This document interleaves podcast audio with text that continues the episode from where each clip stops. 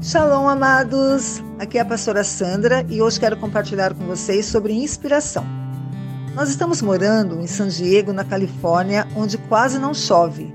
E depois de ver o vídeo que o apóstolo fez em Israel da chuva e de ouvir o testemunho do pastor Tiago Bahia sobre chuva, me veio uma grande inspiração para alguns projetos pendentes.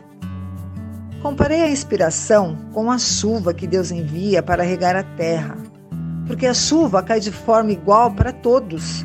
Só que alguns reclamam porque ficam molhados, enquanto outros aproveitam para tomar um gostoso banho de chuva. Alguns ignoram e deixam a água escorrer, enquanto outros pegam um balde e recolhem um pouco para seu uso, e tem alguns até que fazem projetos de canalizar a água da chuva. Assim são as ideias, são derramadas todos os dias de forma generosa sobre todos. Alguns têm a ideia, acham até muito boa, mas não põem em prática, deixa passar, dão mil desculpas para não executar.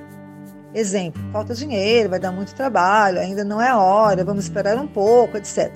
E acaba caindo no mar do esquecimento.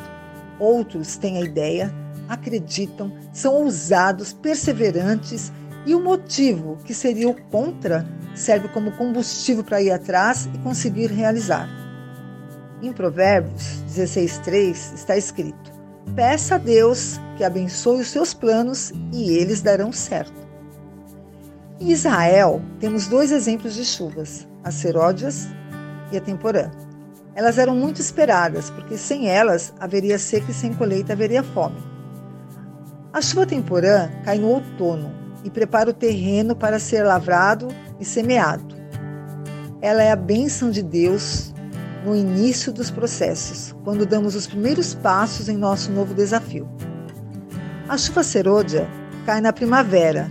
É fundamental para fazer com que o grão cresça e produza boa colheita. Uau! Que maravilha! Bora nos inspirar nas bênçãos da chuva, porque vai chover ideias direto do céu para todos nós. Porque com certeza há pão na casa do pão. Que o papai abençoe a todos. Amém.